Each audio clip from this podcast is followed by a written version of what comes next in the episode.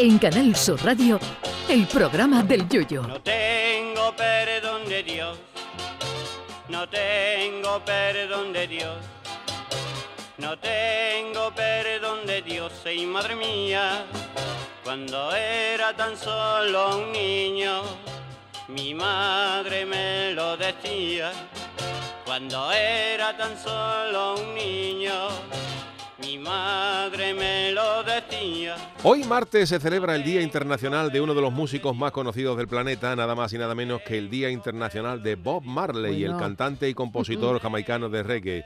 Bob Marley fue un fenómeno de ese popular género y dejó canciones para la historia, pero además de la música, Bob Marley tenía alguna que otra afición. Una era el fútbol, porque Bob seguramente hubiera cuajado como fichaje estrella en el Cádiz, primero porque le hubiera compuesto el No Woman No Cry a la aficionada de al lado suya en el Carranza tras un descenso del Cádiz, y porque también hubiera estado más cerca de Marruecos y sus efluvios mozárabes, que era otra de sus pasiones. Sí, porque Bob Marley se fumaba un guardia dentro de una cabina si era menester. Dicen que Bob Marley nunca perdió los papeles porque siempre tenía a mano uno para hacerse un caliqueño. A Bob Marley se le podría aplicar de manera perenne la anécdota de cuando Antonio Reguera fue a actuar a Ceuta, que pasó su coche en el ferry y unos amigos se fumaron un petardito dentro del turismo. No sido don Antonio, ya alejado de esos vicios. Pero al día siguiente, para evitar problemas con los perros en la aduana que pudieran detectar algún efluvio sospechoso, Antonio aireó el coche e incluso roció con su mijita de colonia camufladora. Al pasar la aduana había dos guardias civiles, uno mayor en la mesa y otro joven que llevaba el perro. A los beneméritos debió resultarles inquietante las hechuras de don Antonio con su pelo largo y sus collares hippies y metieron el perro por todos los rincones posibles del coche. Guantera, puertas, maletera, motor, etcétera, pero allí no aparecía nada, ni iba a aparecer por mucho que buscaran. Así de que después de un rato de largo, largo rato de infructuosa búsqueda perruna, el guardia civil del perro saludó a Antonio Reguera y le dijo puede usted marcharse. Pero el guardia civil de más edad echó una última mirada como de no estar muy convencido a Antonio Reguera y le dijo al guardia que llevaba el perro ese perro hay que cambiarlo ya.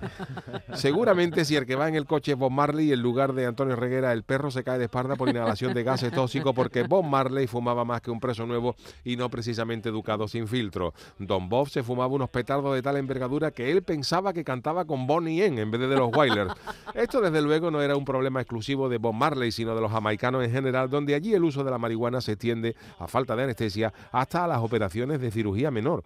Yo vi una vez un documental donde un grupo de jamaicanos para ir al dentista, en vez de la anestesia tradicional, y esto es verdad, de la buena, se fumaban un petardo que el rubio de bricomanía tardaría tres programas en explicar cómo se dobla eso, o un canuto del tamaño de las trompetas que llevaban los romanos de Ben Hur apoyadas en una horquilla, y claro, con las bocanadas de aquello y escuchando Ricky, a los jamaicanos entraban en trance y les podía trasplantar un pulmón sin anestesia que ni lo notaban. Y Don Bob Marley no iba a ser menos. Y otra de las aficiones del cantante jamaicano era sacar la perrita de paseo porque tuvo nada más y nada menos que 13 hijos.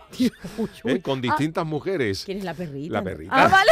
Por todo ello, por esa vida loca que diría don Pancho Céspedes, dedicamos el programa de hoy a don Bob Marley, que si en vez del reggae se hubiera dedicado a escribir chirigotas, eso sí que iba a ser surrealismo y no lo del yuyo.